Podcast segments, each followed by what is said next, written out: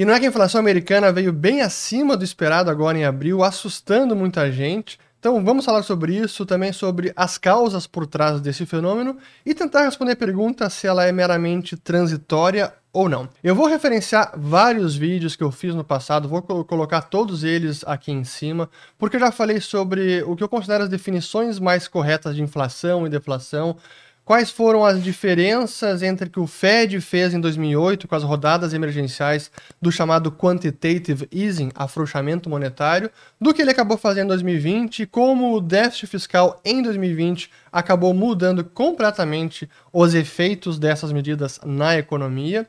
Então é importante que quem quiser se aprofundar reveja esses vídeos e quem tiver interesse em se aprofundar ainda mais, renovo o convite para o Follow the Money link na descrição do vídeo, até porque esses temas eu venho falando ao longo do ano passado, esse ano, então quem vem acompanhando e seguindo o dinheiro não está nem um pouco surpreendido com o que aconteceu agora em abril. E esse é o ponto importante porque a inflação de preços, especialmente inflação ao consumidor final, é um indicador atrasado. E inflação, aumento dos preços, é um sintoma cujas causas estão no passado, já ocorreram. Então, o que a gente está vendo agora, que está re repercutindo nos preços da economia, tem causas, na verdade, bem conhecidas e que datam já de alguns meses ou até ano passado, e é isso que eu quero mostrar aqui. Então, primeiro de tudo, vou mostrar um pouco o que foi a inflação americana agora em abril, os principais é, índices. Vamos falar sobre como medir a inflação, as diferenças entre 2008 e 2020. Quero reprisar alguns pontos para que isso fique bem claro.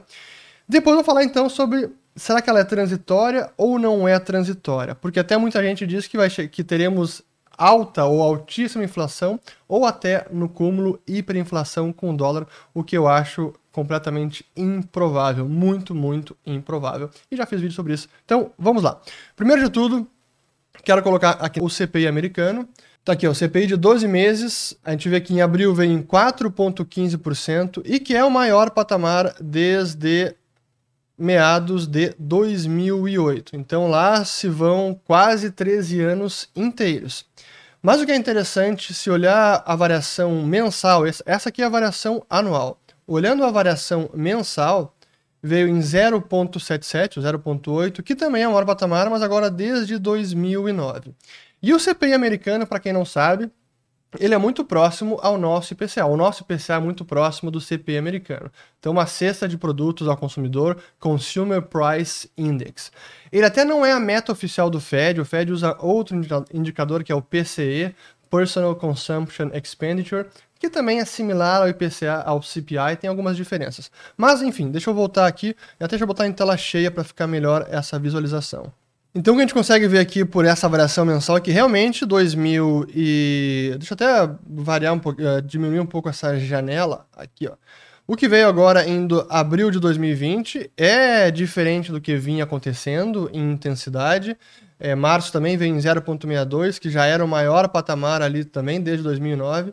Então isso acendeu a luz amarela. Mas aí quando a gente olha o chamado núcleo da inflação americana, que é o Core CPI, onde se expurga todos os preços de energia e de alimentação. Aí a foto é até mais estarrecedora, porque vejam só onde se encontra esse indicador. Então agora aqui em 12 meses também, deixa eu botar em tela cheia, em 12 meses temos aqui o CPI americano em abril 2,95%, é, acumulado em 12 meses, maior patamar ali desde 2006, do Core CPI. E se a gente voltar, botar na variação mensal, veja o que aconteceu agora em abril. 0,91 e é o maior patamar desde 1981, setembro. Então, essa é a diferença, esse é um dos motivos que realmente fez o mercado ficar mais assustado com esse nível de inflação. Porque, claro, isso coloca em xeque tudo que o Fed vem falando. Pô, será que é somente transitória? E será que o Fed não vai ter que atuar mais cedo e elevar a taxa de juros? Porque agora a inflação está chegando com mais força do que o Fed e o mercado imaginava? Então temos todas essas perguntas no ar. E aí eu quero mostrar agora quais foram as causas disso. Porque, na verdade, nós temos uma série de fatores, alguns são, são conjunturais outros nem tanto, e eu vou falar depois sobre isso quando eu responder a pergunta se ela é transitória ou não. Mas quando a gente fala de inflação de preços ou a perda de poder de compra da moeda, uma das grandes dificuldades é como medir esse poder de compra. E é por isso que eu já concedo para muita gente que deve estar dizendo: ah, não, o CPI está medindo a inflação, mas o CPI não mede bem a inflação. Se a gente olhar a inflação de cada pessoa, é, ela está sendo. O CPI subestima a perda real do poder de compra. E é verdade, eu concedo, isso acontece também no Brasil, e porque, no fim das contas, não há nenhum único indicador capaz de expressar a perda de poder de compra do dinheiro. O poder de compra do dinheiro é tudo que ele compra, mas o que cada um compra varia para cada pessoa, família, é, região, empresa, enfim. Então, é, isso é uma impossibilidade teórica. Nenhum indicador único será capaz de expressar a perda ou o ganho do poder de compra da moeda. A gente usa comumente o índice de inflação ao consumidor, mas se a gente utilizasse outros índices, a gente veria que essa variação foi até maior. Então a inflação já estava aí. E também é preciso olhar para o preço dos ativos, porque quando a gente fala em asset inflation, inflação dos ativos, assim que ela já está acontecendo, e especialmente desde 2008. O que me leva então ao grande ponto de a grande distinção entre o que aconteceu em 2008 e o que aconteceu em 2020. Porque lá em 2008, muita gente vinha, ou desde 2008, vários economistas eh, dizendo: não, já está provado que imprimir dinheiro não gera inflação. Olha o que o Fed fez desde 2009, 2008, 2009, com as rodadas de afrouxamento monetário comprou trilhões de ativos no mercado, trilhões de dólares. O balanço do Fed era 900 bilhões de dólares, pré-crise. Veio 2008, estourou a crise, foi para 4,5 trilhões de dólares em 2014 e ficou estacionado nesse patamar até finalzinho de 2017, quando o Fed começou a reduzir o seu balanço. E tudo isso, como a gente pode ver aqui, não gerou quase nada de inflação de preços. Olha só, não teve nada. Se a gente olhar aqui também o Consumer Price, voltar aqui no 12 meses, Quase nada. Se olhar o CPI cheio, hum, também quase nada. Então, pô, como é que pode? É, basta imprimir dinheiro, ou pode imprimir dinheiro, que isso não gera inflação. Então tá provado que pode imprimir, que não tem problema. E a grande diferença é que aquilo que o Fed fez em 2008, a partir de 2008, era apenas uma uma troca de ativos, digamos assim, onde o Fed imprimia dinheiro na forma de reservas bancárias, creditava esse dinheiro para os bancos, na conta dos bancos, junto ao Fed, e pegava os ativos dos bancos e colocava no seu balanço. Então, banco, traz aqui esse, essa dívida pública americana, joga para cá, eu vou botar no meu balanço, toma aqui um trilhão de, de dólares. A hipoteca de família americana, passa para cá, vou botar no meu balanço, toma aqui um trilhão de dólares. É isso que o Fed fez. Então, essas medidas antes da pandemia de quantitative easing eram meramente uma impressão de dinheiro e uma forma de dinheiro que fica represada no sistema financeiro, mas que sim tem impactos nos ativos, porque o Fed está comprando ativos financeiros, dívida pública americana hipotecas. Então, o seu, o seu impacto é muito mais direto em ativos financeiros não nos preços da economia real. Essa liquidez do Fed impacta ativos, mas é uma liquidez que fica represada no sistema financeiro e não respinga na economia real. Mas o que aconteceu em 2020 não foi isso. Essa liquidez criada em 2020 respingou sim na economia real, porque não apenas o Fed fez o seu quantitative easing, quantitativo, afrouxamento quantitativo, mas o Tesouro também, numa espécie de afrouxamento fiscal, que é o que aconteceu em 2020. E essa diferença é crucial porque, por conta disso, esse elemento, déficit fiscal enorme, a liquidez toda criada, a impressão de dinheiro, desta vez, a partir de 2020, sim respingou e muito na economia real, como jamais tinha acontecido. E é isso que eu vinha falando desde o ano passado, em lives que eu fiz aqui, dizendo: olha, agora é diferente o poder, o potencial inflacionário dessas medidas agora é muito superior ao que aconteceu lá em 2008. Então, o que a gente está vendo em abril é meramente uma consequência do que foi plantado ano passado. Então, eu quero ilustrar tudo isso que eu falei em palavras. Deixa eu colocar os gráficos na tela para vocês entenderem as diferenças. Então, primeiro eu vou botar até em tela cheia a base monetária. Então, base monetária, praticamente o dinheiro que o Fed imprime, tanto papel moeda quanto reservas bancárias. A linha em azul é o, o montante de base monetária, então é o valor absoluto em dólares, que chegou logo, de, era abaixo de um trilhão de dólares, e aí logo depois da crise de 2008, como a gente pode ver aqui, foi para quase 2 trilhões de dólares e foi subindo sem parar até 2014, que chegou lá em 4. Ponto, mais de 4 trilhões de dólares, depois teve uma leve, opa, aqui ó, depois teve uma leve queda, que foi ali a partir de 2017 até 18. E aí a partir de 2020, novamente uma pancada enorme, base monetária chegou agora a quase 6 trilhões. Isso aqui é a injeção de liquidez do Fed. É o Fed imprimindo dinheiro para comprar ativos no mercado. E a linha vermelha é o crescimento anual da base monetária, que é um negócio surreal, que jamais tinha acontecido nos Estados Unidos, de a base monetária crescer quase dobrar de tamanho de um ano para o outro, depois seguir crescendo 30%, e agora na pandemia que de novo 60% de crescimento da base monetária. E esses eram os efeitos que os economistas diziam: ó, oh, pode imprimir dinheiro porque foi impresso em 2008 em diante e não gerou nada de inflação, tá tranquilo. Mas agora foi diferente. E é o que eu vou mostrar para vocês essa diferença onde está, que aqui no M2, que é um agregado muito mais amplo, um agregado monetário que mensura a quantidade de dinheiro circulando na economia, e aí tem não apenas papel, moeda que circula na economia, mas também todos os depósitos bancários, depósito à vista, depósito a prazo, depósito de poupança, tudo isso faz parte do M2. Então essa realmente é a massa monetária que está circulando na economia e que é utilizada para fazer pagamentos de bens e serviços. E é isso que aconteceu. Linha azul é a base é o M2 em absoluto, que chegou antes do, da pandemia em 16 trilhões, e depois da pandemia chegou em praticamente 20 trilhões. E o que a gente pode ver é que em 2008 não teve uma pancada como teve com a, a base monetária. A linha vermelha, que é o crescimento anual, o que a gente vê aqui é um crescimento na ordem de 9% em 2009, depois de 2010 ali um pouco mais, foi 10%, mas nenhum absurdo historicamente falando, quando a gente compara com o que aconteceu com a base monetária.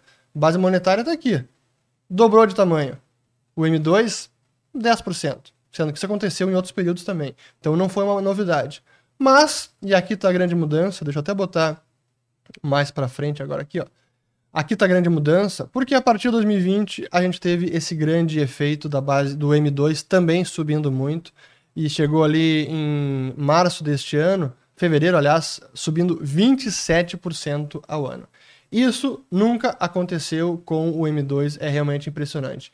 Apenas para ver a variação de o quanto foi criado de M2 mês após mês, aqui a variação em bilhões é, de dólares. Vejo aqui em março do ano passado 600 bilhões, depois em abril 1 trilhão, depois em maio 600 bilhões e assim por diante. E se a gente compara os anos anteriores, nunca tinha acontecido nada parecido. Então, isso sim é muita liquidez jorrando na economia e o potencial inflacionário disso era enorme. E por que, que eu digo que o grande efeito gerador dessa liquidez maior, dessa quantidade maior de dinheiro, é o déficit fiscal? Porque também jamais teve algo nessa magnitude nos Estados Unidos, que é o último gráfico que eu quero mostrar aqui e eu também vou botar em tela cheia. Aqui é o déficit mensal em cada um dos meses, então quanto que foi o déficit americano, e o que a gente vê é que pré, depois de 2008 tivemos vários meses com déficit, mas depois que a economia começou a se recuperar e o déficit e o gasto também foi contido, aí eram meses com déficit, alguns com superávit, meses com déficit maior, déficit menor, superávit, e ia nessa, nessa dinâmica, nesse ritmo. Mas chegou 2020 e começamos ali já fevereiro com 235 bilhões, março um pouco menos, mas chegou abril 700 bilhões e 37 bilhões de déficit. Chegou depois junho quase 400. Julho, mais 860. E agora, em março, tivemos mais 659 de déficit, claro, com esse gasto todo do Biden e com o cheque emergencial, a segunda, a segunda rodada. E em abril ainda estamos com 225 uh, eh, de déficit mensal. Então, esse efeito todo, claro que impacta os agregados, impacta o dinheiro circulando na economia. E a principal causa, então, dessa dessa liquidez jorrada na economia real são os déficits fiscais. E que me traz então a, a pergunta principal é: Seria essa inflação meramente transitória, isso é, passageira agora, veio alta e depois vai ceder e voltamos aos patamares normais de cerca de 2% ao ano, como foi na década passada? Ou será que a gente está entrando numa década, ou numa, o que a gente chama que é uma era de inflação secularmente alta, ou seja, alta por anos a fio?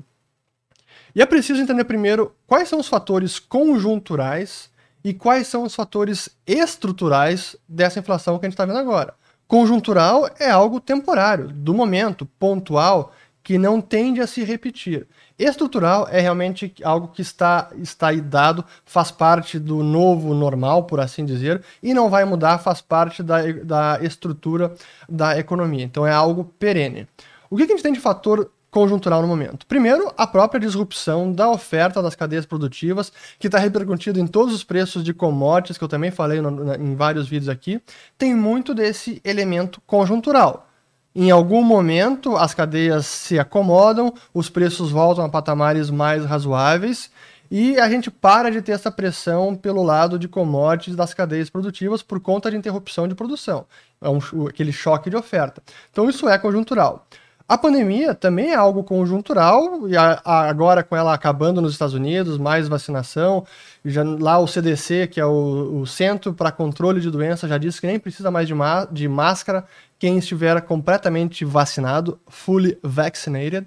Então a economia está voltando ao normal. A economia reabrindo, aqueles gargalos todos, aquele choque de demanda para os dois lados, isso também tende a se normalizar o choque de demanda para cima, que a gente também pode ter nos próximos meses, e que isso, anotem, pode contribuir para uma, uma inflação maior nos próximos meses. Então é bem possível que 2021 a inflação americana fique em alguns meses, já está em 4,2. É bem possível que ela fique acima de 5, talvez até mais. Então não se surpreenda porque isso em 2021 deve acontecer. Outro fator conjuntural. Essa pressão de mão de obra, de salários, como eu mostrei naquele vídeo, que eu também vou, vou colocar o link aqui em cima, se caber, né, porque acho que vai ter tantos links de vídeos anteriores, onde muitos funcionários, ou muitos uh, americanos ainda nem voltaram a buscar trabalho, não, as empresas não estão conseguindo contratar, porque ainda há auxílios emergenciais, ainda há o seguro-desemprego, então não há necessidade de dinheiro, de renda. As pessoas têm renda e não precisam de emprego. Em algum momento isso também vai estabilizar. Vai, o auxílio emergencial não deve ter outro. O seguro-desemprego vai acabar também. Então tudo isso faz com que essa pressão de mão de obra, que também tende a refletir no, no CPI, isso deve ceder ao longo do ano.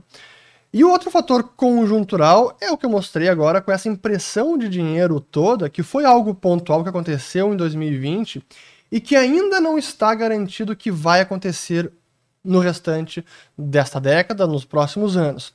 Então, esse fator conjuntural, eu vou deixar esse em suspenso e depois eu volto a ele. Esse fator conjuntural da impressão de dinheiro pode se tornar estrutural. Pode, ainda não sabemos, eu já vou falar mais sobre ele. Então, falei todos os fatores conjunturais que acabam pressionando a inflação, especialmente em 2021. Pode respingar alguma coisa para 2022.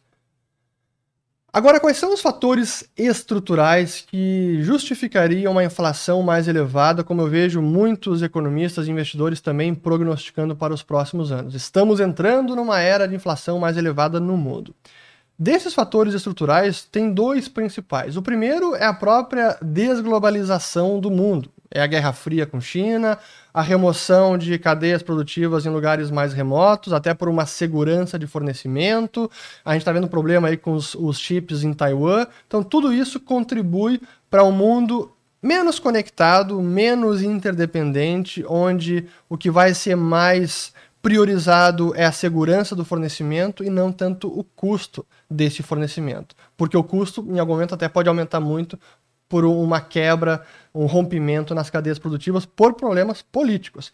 Então, esse é um fator que tende a afetar o mundo no longo prazo, mas é um fator é, estrutural de difícil mensuração. O quanto que isso vai impactar nos índices de inflação, o quanto que a mão de obra na China, que também já não é mais tão barata, e a produtividade na China que está caindo, ou o aumento de produtividade é muito menor do que era 10, 15 anos atrás, e esse foi um fator que contribuiu com a inflação muito baixa no mundo, inflação ao consumidor, esse fator também não está mais lá. Então esse é o primeiro fator estrutural, a desglobalização do mundo. O segundo é todo esse movimento ESG. Não subestimem o potencial que isso pode ter nas, no setor energético, na produção de petróleo, oferta de petróleo, de carvão e outras fontes não renováveis, os combustíveis fósseis, porque isso também pode fazer com que o custo da energia se eleve e muito nos próximos anos. Vários projetos estão tendo uma dificuldade de se financiar, projetos que não se enquadram mais como ESG.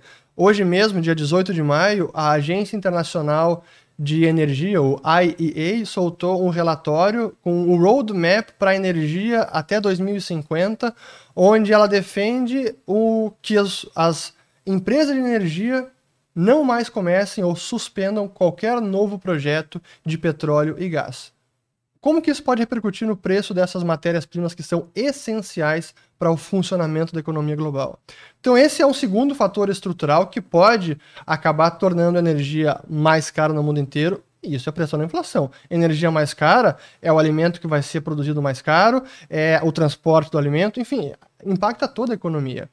E agora eu vou voltar então ao fator conjuntural, que pode se transformar em estrutural, que é a impressão de dinheiro que aconteceu nos Estados Unidos em 2020. Para mim, esse é o grande ponto de dúvida. Aliás, eu até não botei aqui só um pouquinho, antes de botar no, na inflação, de falar da, da, da, inflação, porque esse é um ponto importante, ainda no ESG, que eu acabei não colocando, é só para ilustrar isso que eu coloco, de como o movimento ESG está impactando demais os combustíveis não renováveis, investimento. Olha essa notícia aqui de, uma, de um empreiteiro numa mina australiana, e era uma mina de carvão australiana, que não consegue seguro para a obra que ele tem que tocar. Ele está tocando uma linha ferroviária que esse empreiteiro está construindo, e é uma linha ferroviária que vai levar não apenas carvão desta mina, mas também, como tem aqui no. no eu até destaquei esse trecho, ó, é, How is it possible that the company constructing a railway track that could carry cattle, grain, people, or any number of other items is being denied insurance because it carries coal? The product being moved doesn't affect the construction risk whatsoever.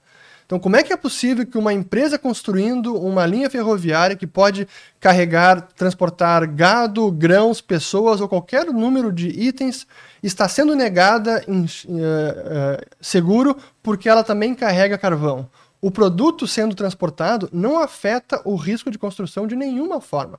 E mesmo assim, toda essa pressão ESG ela tentou com 30 empresas e não conseguiu ainda um seguro. Então, não subestimem o impacto do ESG no mundo e é por isso que esse é um tema que eu preciso dedicar cada vez mais espaço aqui no canal. Mas encerro esse fator estrutural ESG, volto para o fator conjuntural impressão de dinheiro que pode se tornar estrutural.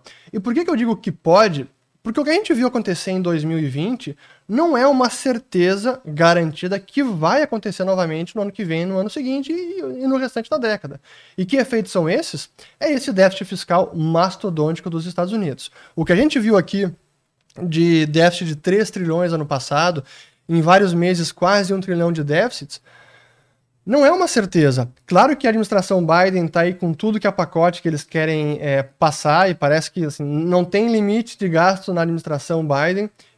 Se ele conseguir passar esses pacotes e se o déficit fiscal americano seguir elevado, essa impressão de dinheiro pode se tornar estrutural. E ela se tornando estrutural, aí sim a gente vai ter um grande combustível para impactar ainda mais o poder de compra da moeda. E essa inflação que hoje nos Estados Unidos está em 4%, vai chegar em, vai chegar em 5%, aí sim ela pode se manter mais elevada por mais tempo.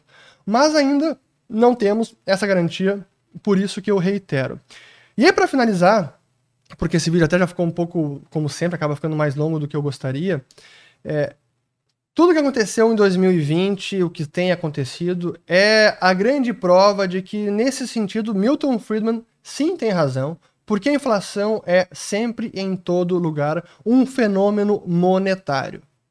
O único desses fatores que eu listei aqui que pode fazer com que a moeda perca seu poder de compra ano após ano de forma constante e perene, o único fator é a impressão de dinheiro seja de forma mais comedida, seja de forma mais acelerada, esse é o único fator. disrupção da, da oferta, isso se estabiliza. Não é isso que vai fazer o dinheiro perder poder de compra. No limite, em algum, algum nível de estabilização, a oferta mundial vai ser encontrada. Então não é que a gente vai para oferta zero de produtos a ponto de levar o poder de compra da a inflação para níveis impensáveis. Então esses fatores todos, retomada da economia, pressão de, de mão de obra, disrupção nas cadeias produtivas, são fatores que não são capazes de fazer com que a moeda perca poder de compra ano após ano apenas a impressão de dinheiro. E o que aconteceu em 2020 é um grande experimento que os Estados Unidos nunca fizeram na história. E nem alguns países europeus fizeram com essa mesma magnitude. Sim, houve muito quantitative easing em tudo que é país. No Banco Central Europeu, no Banco do Japão, Banco da Inglaterra, Banco Nacional Suíço, todos imprimiram dinheiro, compraram um monte de ativos. Mas déficits fiscais com essa quantidade, nessa magnitude dos Estados Unidos, que acabou repercutindo na massa monetária da economia real, isso praticamente só os Estados Unidos acabaram fazendo, e por curiosidade, o Brasil também. Não por coincidência, temos aí a nossa inflação de preços também chegando a quase 7%, deve bater 7%, sendo que o de produtos a, no atacado, né, o produtor amplo, está em mais de 40% nos últimos 12 meses. Mas enfim, então acabo aqui com esta breve análise. Então a inflação, ela é transitória ou não é transitória? Olha, transitória se for Uh, até esse ano, ano que vem, 2022, a inflação americana deve ficar elevada. Se vai permanecer elevada depois disso, depende das escolhas do Tesouro Americano, administração Biden e Federal Reserve. E isso ainda não está dado. Sobre risco de hiperinflação, esqueçam, é altamente improvável.